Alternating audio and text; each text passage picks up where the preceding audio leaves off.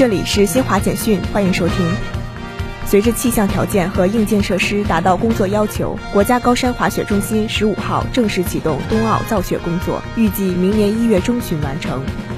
云南省瑞丽市政府十四号发布消息，在中央、省、州大力支持下，瑞丽市抗疫医疗设施日益完善，患者救治和核酸检测能力稳步提升。今年十月，瑞丽市新一轮疫情发生以来，已累计开展核酸检测三百六十九点二五万人次，为及早发现疫情、及早控制传染源奠定了基础。